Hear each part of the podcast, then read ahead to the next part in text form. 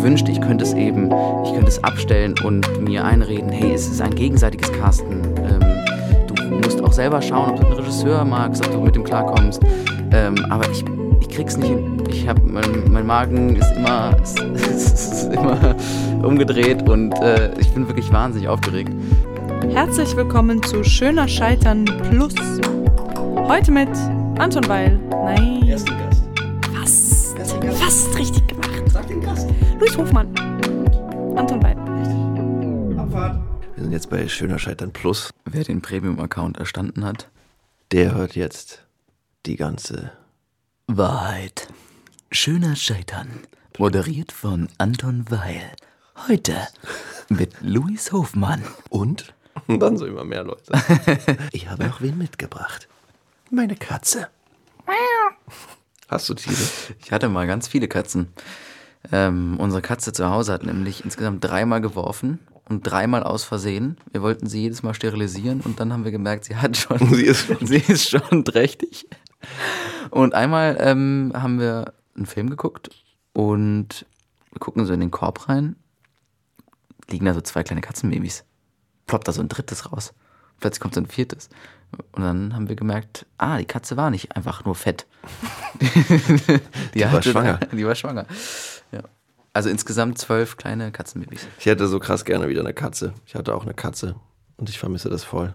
Aber mein äh, Mitbewohner hat eine Katzenallergie. Das ist traurig. Das ist fucked up, ja. Kann ich dir irgendwie helfen sonst noch? Oder? Ja, gerne. Kannst mich einfach ein bisschen so, wenn ich am Einschlafen bin, so auf mich raufspringen und so ein bisschen so diesen Milchtritt machen. Was ich mich frage, unter anderem, würdest du wieder Serie machen, jetzt nach diesem Marathon? Ähm, in der nächsten Zeit erstmal nicht.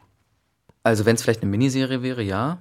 Ähm, aber ich möchte mich jetzt nicht direkt wieder für so eine lange Zeit verpflichten, weil ich jetzt gerade so froh bin, dass ich ähm, Zeit habe für neue aufregende Sachen, so schön diese Zeit mit Dark war und Ja. so viel ich da gelernt habe. Aber ähm, es war sehr wichtig, das mal so abschließen zu können. Ähm, weil ich hatte das Gefühl, dass ich das zwischendurch so ein bisschen vermisst habe, dieses Fertigsein mit etwas abzuschließen und nicht über vier Jahre dann immer so in, in, in den freien Zeiten diese Figur so an der Oberfläche zu lassen. Und deswegen werde ich es erstmal versuchen, nur Filme zu machen. War das vorher schon klar, dass es so lang werden kann? Dass es Ja, wir haben für drei Staffeln unterschrieben.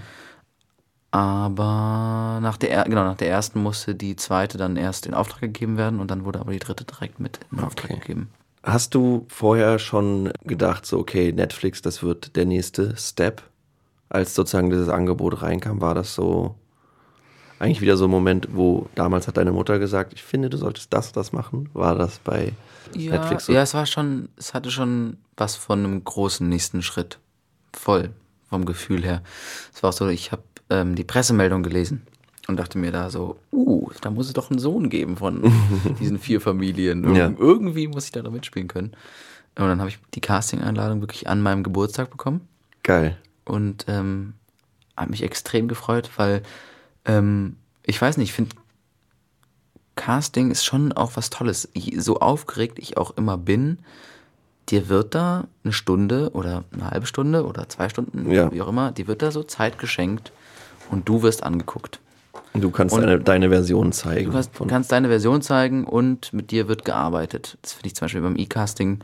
Ähm, ich finde es dann nachvollziehbar, dass so viele gemacht werden. Ja. Aber ich finde es schrecklich, weil ähm, ich habe das Gefühl, dass mein Spiel auch irgendwie ähm, von der Arbeit mit dem Regisseur lebt und ähm, ich selber gar nicht so gut darin bin, eigene Regieentscheidungen zu treffen für meine Figur. Ähm, aber genau, dann habe ich die Casting-Einladung bekommen und dann los. Es gibt ja, das finde ich ja ganz geil, ich als Filmfan liebe das ja so Behind-the-Scenes-Sachen zu sehen und Audition-Tapes und das. Mhm. Hast du das Audition-Tape von ja, Dark gesehen? Ja, ich finde es so geil.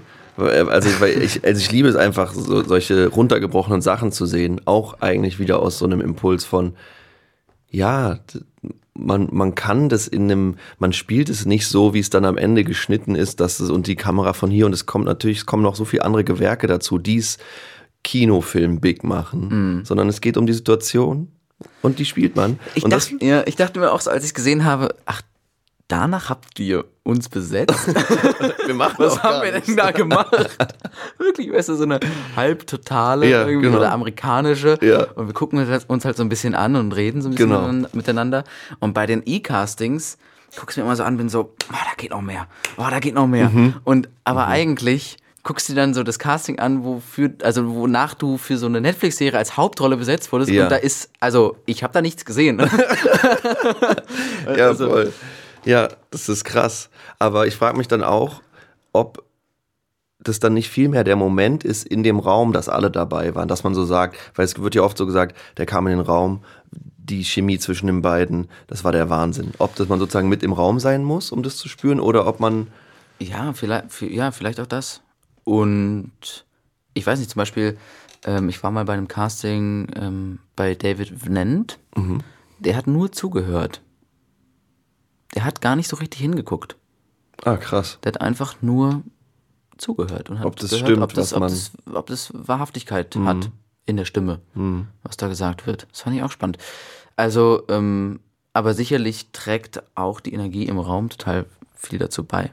ja, Und ich glaube, diese, diese, äh, also diese Tapes, die da gemacht werden, das ist, glaube ich, für viele einfach nur so eine, habe ich das Gefühl, so eine Nachversicherung, ah, okay, der funktioniert auch sehr gut über die Kamera. ja, Ja. Also ich, oder um halt sich danach nochmal so zu, also um danach nochmal zu rekapitulieren, irgendwie, Mhm. waren da alles da. Aber ich glaube schon, dass der Haupteindruck in dem Moment im Castingraum entsteht. ja. Ja, das ist irgendwie einfach lustig. Also ich finde es so geil, das so zu sehen, dass es dann so basic ist Ja, einfach. mega basic. Gibt es auch noch die Szene mit, mit Andreas Pietschmann, wo er die Idee hatte, so kurzfristig, ähm, der, der Fremde sollte einfach die ganze Zeit immer äh, Zigarren dreh, äh, Zigaretten Genau. drehen. Und dann hat er sich da irgendwie die Casting-Seiten genommen und rollt da irgendwelche Schnipsel Ja. die ganze Zeit und es sieht alles so trashy aus. Es, ja, es ist, so- ist so richtig so Schultheater. Ja, irgendwie. genau. Nur, dass man halt ein bisschen weniger spielt als beim Schultheater oder Ja. beim Theater an sich so. Ja. Aber ja, sehr sympathisch und ähm, holt es irgendwie nah ran, so Ja, an, an ja. worum es geht. So. Das fand ich richtig cool. Ich habe auch noch, was habe ich noch gesehen, dass du, äh, ich habe mir so ein Behind the Scenes von äh, You Are Wanted angeschaut, wo du ja auch mitgespielt hast.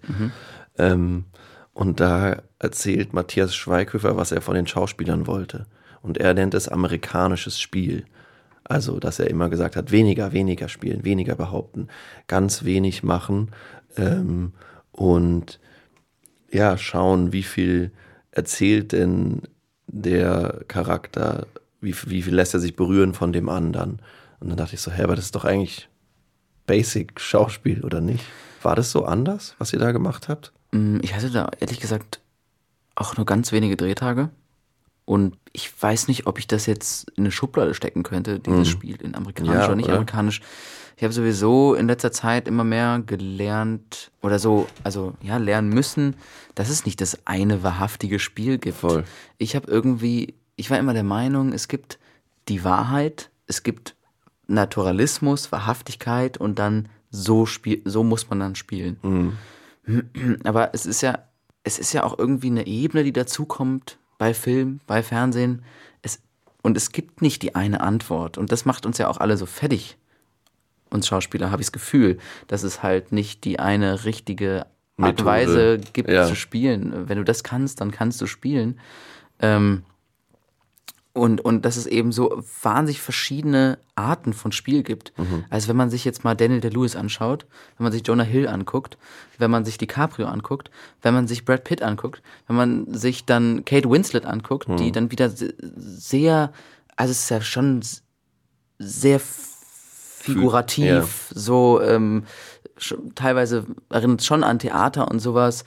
Und ähm, also es gibt einfach so viele verschiedene Arten zu spielen, die alle auf ihre eigene Art und Weise irgendwie Wahrhaftigkeit Ja. darstellen. Und ähm, deswegen finde ich nicht, dass es eine Art von Spiel gibt. Natürlich sieht man schon öfters im Fernsehen, ähm, im deutschen Fernsehen, dass, dass man da so Ein bisschen zu viel macht. ja, aber auch manchmal viel, zu wenig, weil das kennen, also das kenne ich auch irgendwie von mir.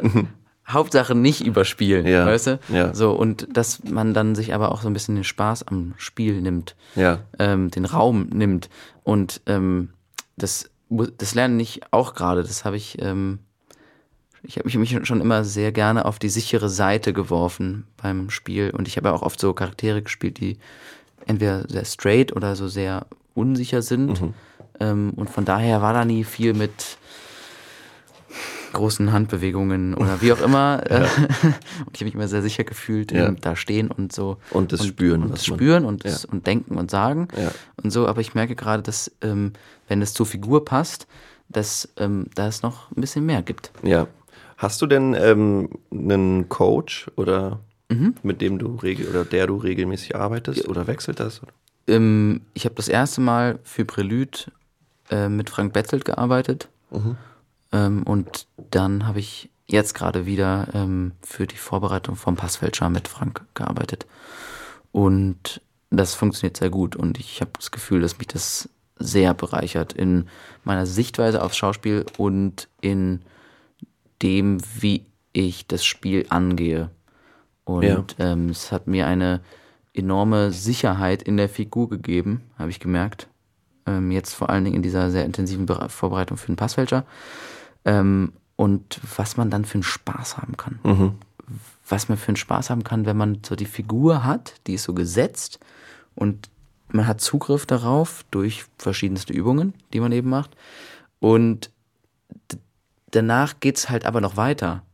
Und danach, oder es fängt dann erst richtig an. Die Figur ist so da und dann kann man einfach so ausprobieren. Aber man, man, man verliert sich halt irgendwie nicht, weil man so die Figur so hat als Sicherheit. Und gibt er dann dir Preis, welche Methodiken er arbeitet? Sagt er, das und das ist jetzt von Schabak, das und das kommt aus. Mhm. Ja, schon.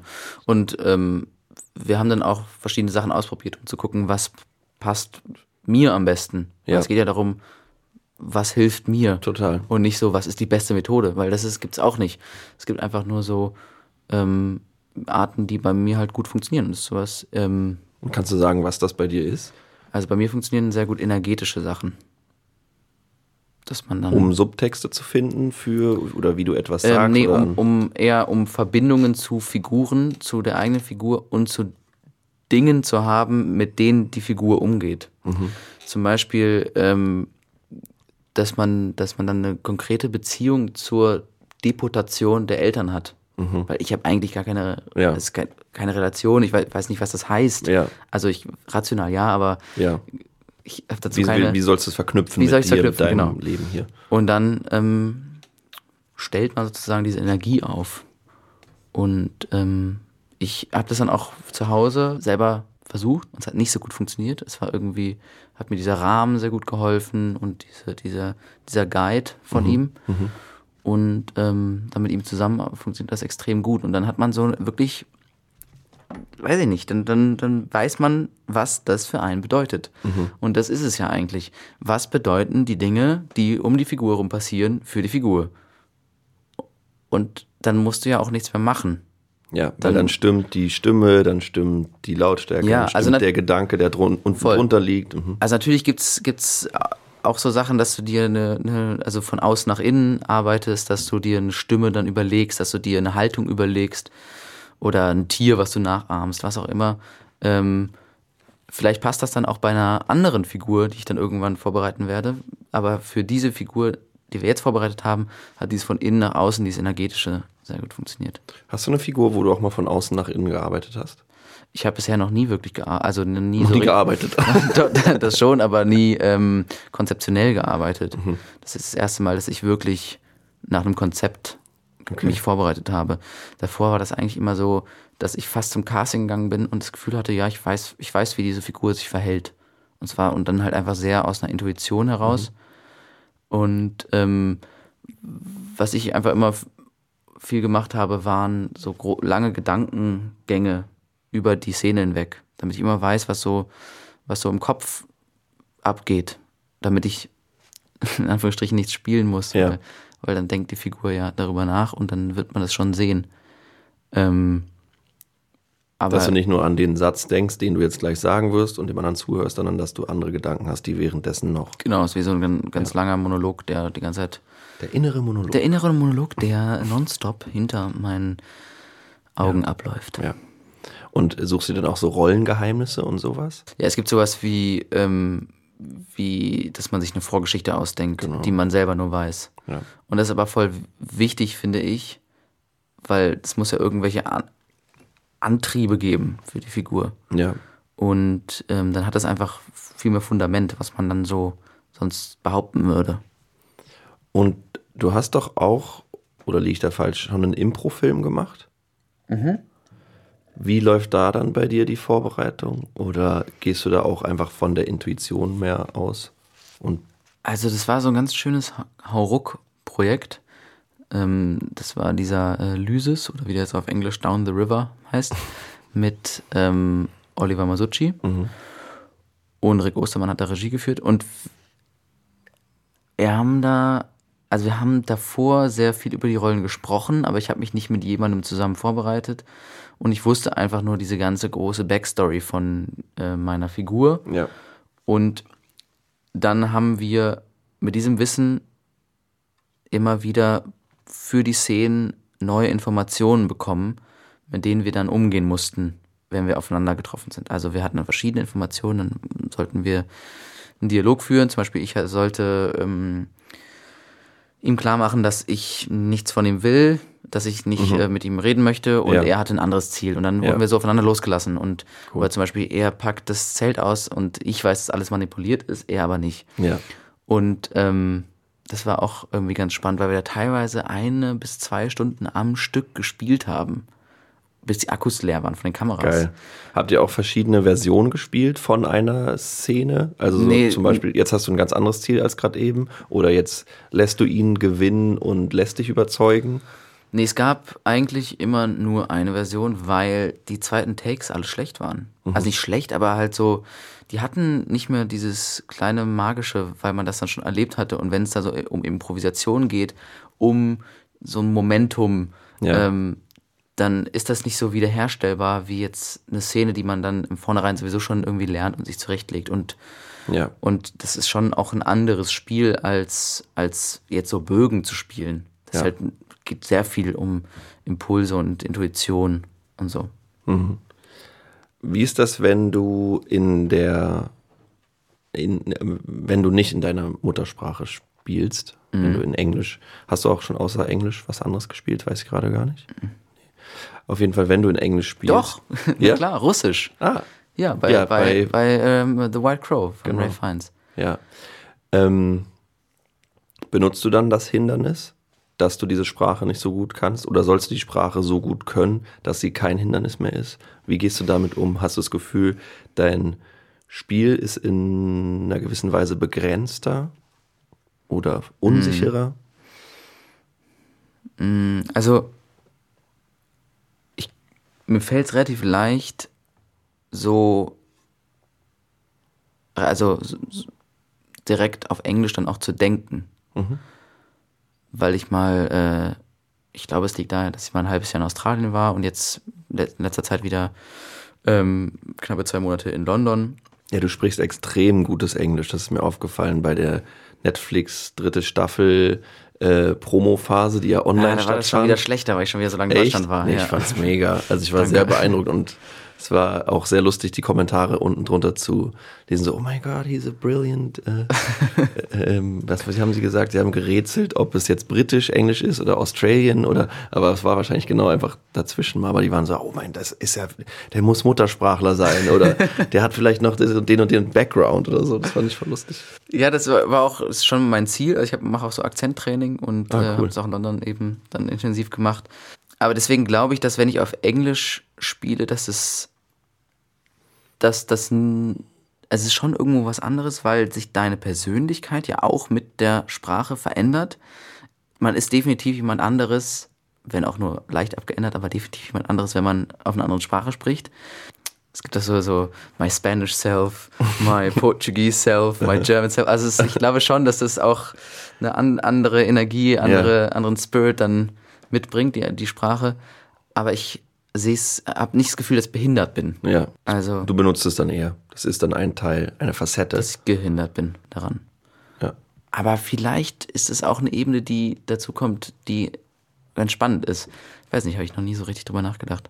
Aber im Russischen was fand ich relativ schwierig. Also habe ich schon echt lange geübt für so ein paar Sätze, damit ich die auch. Ja. Also da musste ich so eine Szene auf Russisch spielen. Das war wahrscheinlich so, weiß nicht, zwölf Sätze oder so. Und du hast dann die Übersetzung da, aber während du sprichst, musst du das dann wirklich auch mal verstehen. Also das am Anfang sagst du das und denkst, du verstehst, was du da sagst, weil du die Übersetzung liest, aber eigentlich, wenn du es sagst, verstehst du es währenddessen noch nicht, Ja. wenn es Sinn macht. und ich habe die dann sogar noch mal einige davon im Nachsynchron wiederholt, weil ich weiß nicht, weil die dann auch noch gesetzter waren, weiß nicht, aber Wie gefällt dir Synchronarbeit? nicht so gut.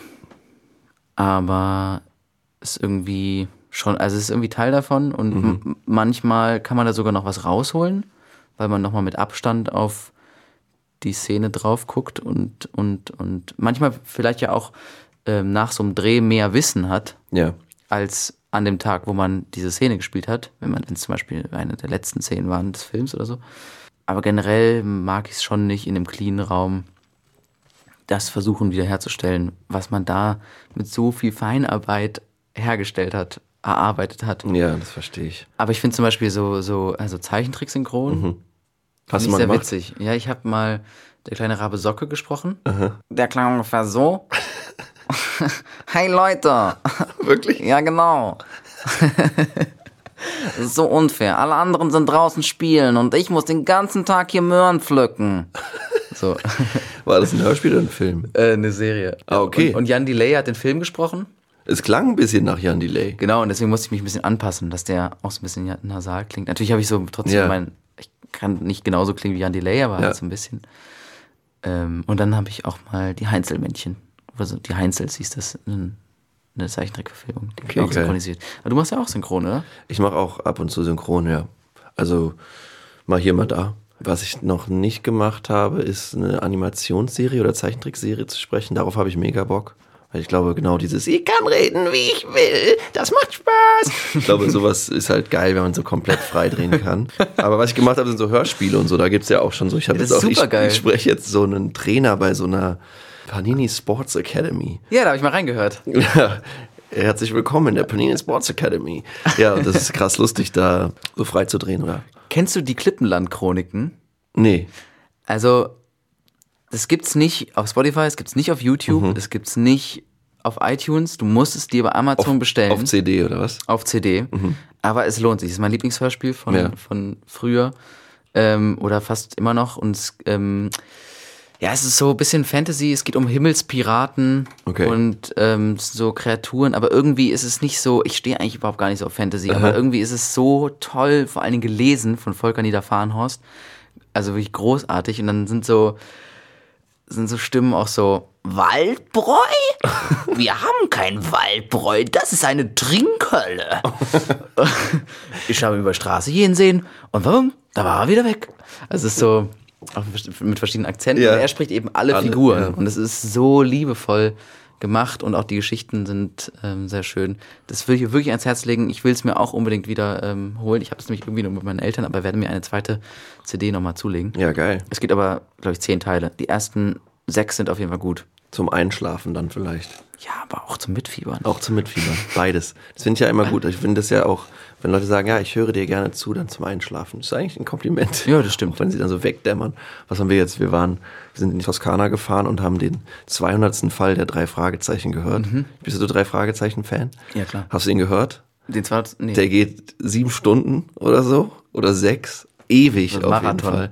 Komplett Wahnsinn. Also fängt an in Rocky Beach natürlich und geht dann aber bis nach Indien und ah oh fuck Spoiler Alert ne habe ich von dir gelernt Spoiler Alert es geht auch nach Indien ja, jetzt hast du es doch schon gesagt. ja aber das schneide ich ja raus so, ah, okay, verstehe. oder ach was weiß ich Leute hört euch die 200. Folge an vielleicht überleben die drei Fragezeichen den 200. Fall was ziemlich wahrscheinlich ist weil es ja schon weitere Fälle gibt Spoiler.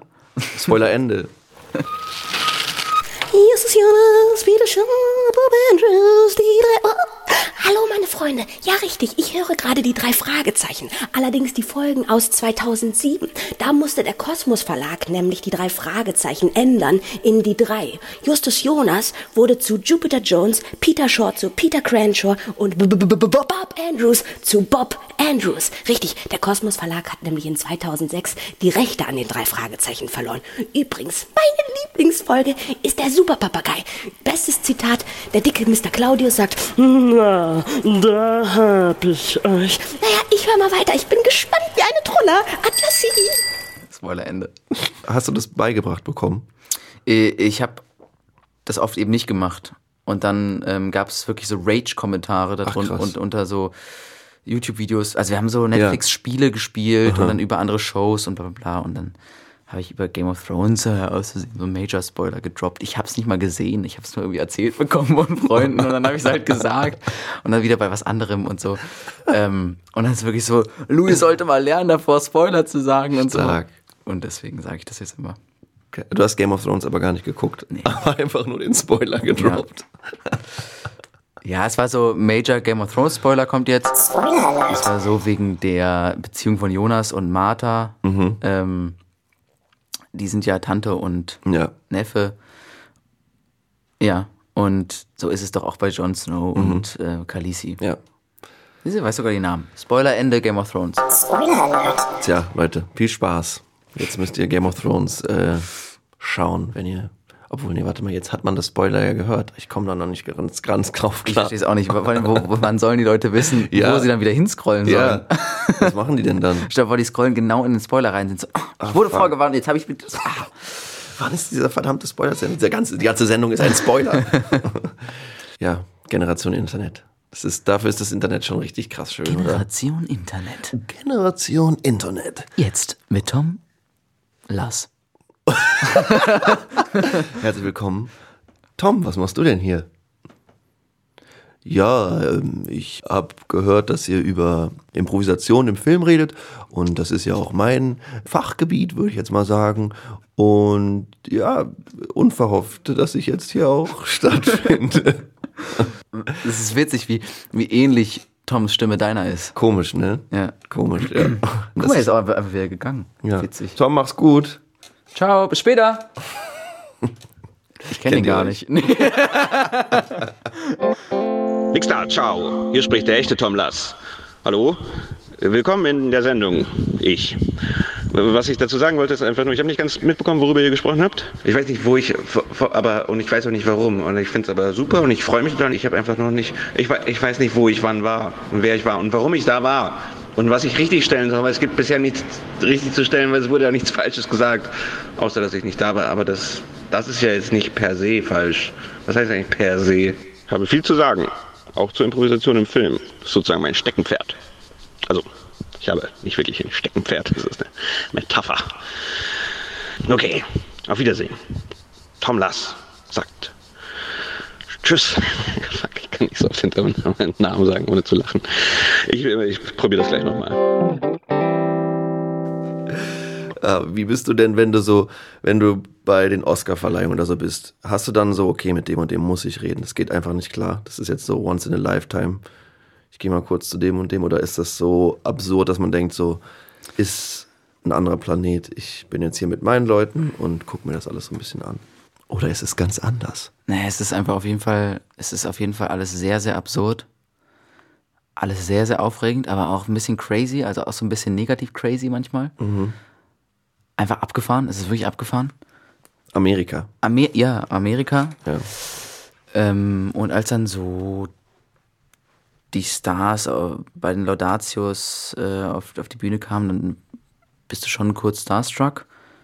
Aber ich bin jetzt, außer zu einem, wo ich wusste, dass mal eine Freundin von mir mit dem gedreht hat, bin ich zu niemandem hingelaufen und habe ihn ange angesprochen.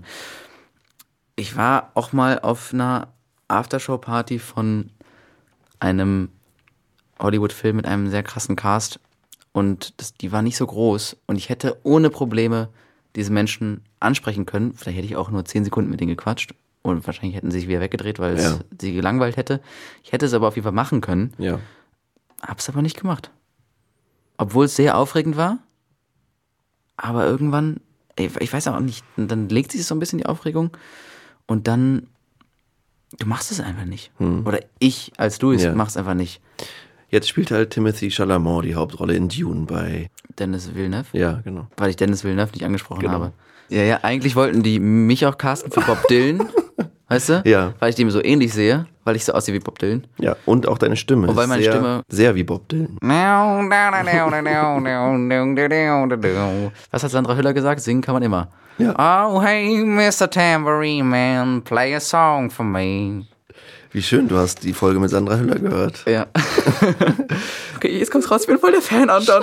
Scheiße, fuck. Ich habe hier einen Fan, Leute. Ist mir ein bisschen unangenehm. Ähm, was wollte ich noch fragen? Jetzt hast du mich voll rausgebracht mit deinem Singen. Sing doch einfach noch ein bisschen was. Komm, ist doch die Bonusfolge. Scheiß Nee, drauf. ich bin sehr, ich bin sehr textunsicher. das ist ja egal. Aber es ist wirklich, also, also ich habe viele Freunde, die sehr gut Texte mitsingen können, was ich, was Ja. ich sehr beneide, weil ich einfach manchmal nicht so sehr auf Texte achte bei Songs. Mhm. Und ich habe ich mal gelesen, dass es irgendwie davon zeugt, dass man oberflächlich ist. Schade. Jetzt habe ich, habe ich mein Armutszeugnis unterschrieben.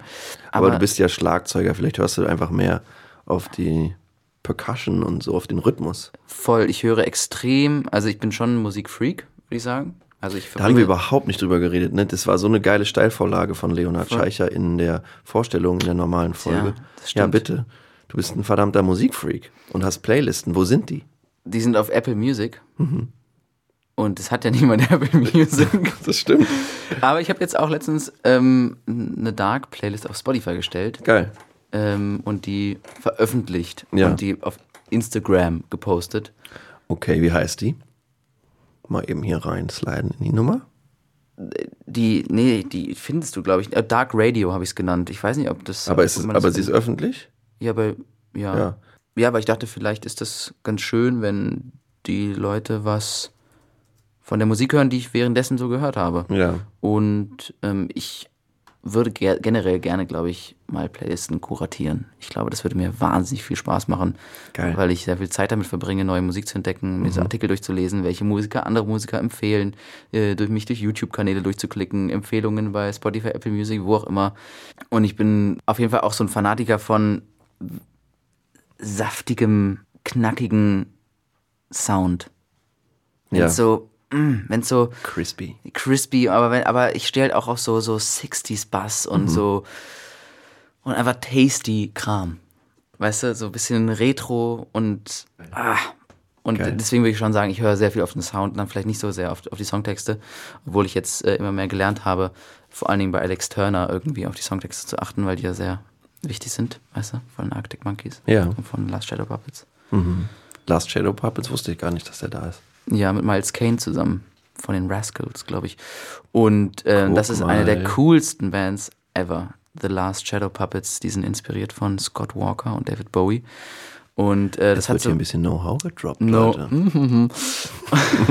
Und ähm, das ist so toll, weil das so ein Western-Flair teilweise hat. Ähm, mit, mit, mit, so, mit so italienischen Elementen und dann aber eben so diese, diese klassischen Arctic Monkeys Sachen und, das, und dann Streicher Die drin und Monkeys so. waren so krass, Mann. Die sind immer noch total krass. Das neue Album, ich dachte auch, das ist so, es ist irgendwie so ein bisschen underwhelming. Ja. Ähm, und ich habe es dann noch mal ein paar Mal gehört und es ist so, so geil. Und das klingt zum Beispiel auch so wahnsinnig tasty. Geil, Mann. Da Also- rein auf jeden Fall. Habe ich auch sehr. Hier, ge- Tranq äh, Tranquility and Base Hotel and Casino. Heißt, glaub ja, ich. ja, hier, ja, genau. ich sehe es gerade. Ja, mega. Mann, das war allein so, allein so Albentitel, whatever people say I am, that's what I'm not, so viel zu lang, aber halt so scheiß der Hund drauf. Ja. Ah, love it. Das war richtig geil. Ja, oder, oder auf AM ist doch ein, ein ähm, Titel, der heißt äh, World's First Monster Truck Flip, irgendwie sowas. The world's first ever Monster Truck Front Flip. Ja, genau. Geil, geil, geil. Und das war, das war diese eine, war das eine EP, dieses Who the fuck are Arctic Monkeys? Kennst du das noch? nee. Uh Das war richtig geil. Das war deren erste EP oder was? ich glaube, also ich glaube, das war zumindest da habe ich die Ja. wahrgenommen. Das war richtig geil. Oh, aber ich habe letztens mal eine Live-Aufnahme von Last Shadow Puppets gesehen. Also diese andere Band von ähm, Alex Turner. Und ich hatte mich sehr auf äh, eins meiner Lieblingslieder gefreut, My Mistakes Are Made for You. Ähm, was auf dem ersten Album von denen drauf ist. Und dann haben die es so runtergeschreddert, so lustlos. Die hatten so krass keinen Bock. Das Ja. war schon ein bisschen witzig. Die, Hives habe ich live gesehen, jetzt vor fünf Jahren oder so. Auf so einem komischen Sponsored Mini-Festival von Jack Daniels oder keiner. Das war auf jeden Fall sehr eigenartig. Und man wusste so, okay, die sind Vollprofis, aber das war irgendwie so, die machen das halt jetzt einfach für die Kohle und weil die kein, weiß ich wahrscheinlich sonst keine Musik mehr zusammen machen und das war irgendwie komplett eigenartig. Aber manchmal springt auch einfach nicht der Funke über. Also ich habe mal ein Konzert gesehen von Balthasar letztes Jahr. Äh, kennst du die Band? Nee. Die machen auch so ähm, ziemlich coolen Indie-Rock-Alternative-Zeug. Und der Sound war unfassbar fett und die Crowd war so lame. Und alle waren so am Handy und haben so auf Instagram gecheckt und Nachrichten Scheiße. versendet und gelabert und so. Generation Internet. Hast du es hier in Berlin geguckt? Ja. Ja, das ist wahrscheinlich das, das Berlin-Publikum, was alle Nee, hassen. ey, ich war auf dem Parcels-Konzert Okay. äh, ganz vorne und es ging ab. Es war Ja, so geil. geil. Es war eines der geilsten Konzerts ever und es war auch in Berlin. Okay. Da war ich auf einem Papus-Konzert in der Berghain-Kantine. Das, war- das ging auch mega ab. Ja. Also, Also liegt es nicht an Berlin. Ich glaube nicht, dass es an Berlin liegt. Okay, es das- war aber auch so ein bisschen, weil, weil das, das, ähm, das, es war sehr durchmischt. Also es war so von 16 bis 45. Und irgendwie, vielleicht haben die keinen gemeinsamen Nenner gefunden oder vielleicht war die Band auch müde und Mhm, hatte einfach, hatte keine Energie mehr, um irgendwie Feuer auf die ähm, Crowd überschwappen zu lassen. Ja, ja, ja. Aber geil, ey, wenn du so krass drin bist in Mucke, so, dann mach doch so DJ auch einfach auf irgendwelchen Premierenpartys oder so, dann machst du es vielleicht eh. Ja, kö- ja könnte ich, könnte ich Das wäre machen. doch voll geil. Also, ähm, meine Nummer ist 0176 442 3100. Ja, ruf Und meine. E-Mail-Adresse ist luisschmuis At, at jetzt wird es nämlich spannend. cooliomail.com. Ja. Oder at wegwerfmail.de. Kennst du die? Wenn man so nur einmal eine Mail braucht und Angst hat, das wird dann so Newsletter. Ah, Schrott. okay. Ja, ja. Naja, Ja, aber, ähm, also ich lege auch gerne auf, aber ähm, nicht, nicht, nicht bezahlt. Aber ich, Also dann leg doch bei mir mal unbezahlt auf. ja, ist doch geil. Machen wir mach, das. mach ich sehr gerne. Ist weil ich, geil. ich bin auch nicht der Beste darin, jetzt die Ja, ja. Effekte und Voll. die krassen Aber du hast halt einen guten, guten Musikgeschmack und weißt, was auf was passt. ja, So. Hört ihr, der Junge muss kuratieren. Ich gucke gerade deine Dark Radio Playlist, ist ja auch äh, schön durchmischt. genau, das ist halt aber schon in dem Mut von Dark und Ja. so alles MGMT, Son Lux, Coldplay, Bon Iver, Tom York, Radiohead ist da noch drauf. Radiohead, David Bowie, Parcels, Soko. Ja, Krass. Ja, ey, geil, voll schön. Du hast äh, Schlagzeug oder du spielst noch Schlagzeug? naja, also ich habe viel Schlagzeug gespielt, als ich jünger war. Dann bin ich nach Berlin gezogen und hatte keinen Schlagzeug mehr, deswegen habe ich so ein bisschen aufgegeben. Und jetzt ähm, habe ich mal wieder so angefangen, mit Leuten zu jammen, ab und zu. Geil. Und das ist geil. Das ist wirklich richtig toll. Auch so Geil. ohne, ohne einen wertigen Output Ja. haben zu müssen. Und entsteht dann bei dir trotzdem so ein Ehrgeiz, so, ey, das ist doch geil, lass mal einen Song machen, lass eine EP einfach machen oder ist es so, nee, komm, nee, wir müssen das jetzt keine befreit EP, mich. wir müssen keine EP einfach machen. nur ja, einfach nur zocken. abzocken. Und es ist doch geil, wenn man was schreibt, aber es muss nicht gut sein. Ja. Also so. Geil. Ey, das finde ich richtig gut. So, dann denke ich, wurde jetzt auch der Rekord gebrochen. Es wurde 734 Mal geil gesagt in einer Minute. Das ist Podcast-Rekord. Danke. Machen wir dann auch langsam mal Schluss, ja? Ich auch. Mit wem richtig machst du Spaß. das? Ähm, naja, Darfst du nicht sagen. nee, es ist so bescheuert, weil, weil wir haben erst jetzt einmal gejammt. Ja. Wir wollen es die ganze Zeit auf die Kette bekommen, aber dann kam Corona und Okay. ähm, auch zwei, äh, zwei Schauschis und auch wenig Zeit und so. Ja. Deswegen kann man es leider noch keine richtig offizielle Band nennen. Ich habe auch irgendwann mal sowas gesagt, dass ich jetzt anfange mit Leuten zu jammen und dann war direkt Überschrift irgendwo ähm, Album- Album hat jetzt eine Band. soon. Ja, genau, so ungefähr. Louis Hofmann bald Kollaboration mit Kanye West, Shakira und Jetzt kommt's. Green Day.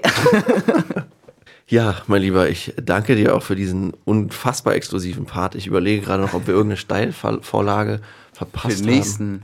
Ja, Ich kann auch noch mal eine Dreierrunde einsteigen. Also so ist haben. Oder nicht. so. Auch geil. Nee, aber ich wollte gerade, ich habe überlegt, ob irgendwas Leonhard Scheicher uns noch so hingelegt hat, worüber wir gar nicht geredet haben. FIFA, das finden wir jetzt gleich mal raus. Wir zocken mal eine Runde. Finde ich gut. Und sonst, ja, hat er gesagt, du bist ein unfassbar feiner Mensch und das würde ich sagen, wissen jetzt spätestens auch die Zuhörer. Zuhörerinnen. Danke, dass du da warst. Sehr, sehr gerne. Bis bald. Tschüssi. Tschüss. Das war Schöner Scheitern Plus mit Luis Hofmann und Anton Weil. Wo produzieren wir das alles? Im Studio Naschi unter Mitarbeit von Hanna Müller, Sita Messer, Theresa Guggenberger, Beats und Instrumentals von Matteo Hall. Einen sehr schönen Tag wünsche ich noch. Dankeschön. Ich grüße Sie. Angenehm.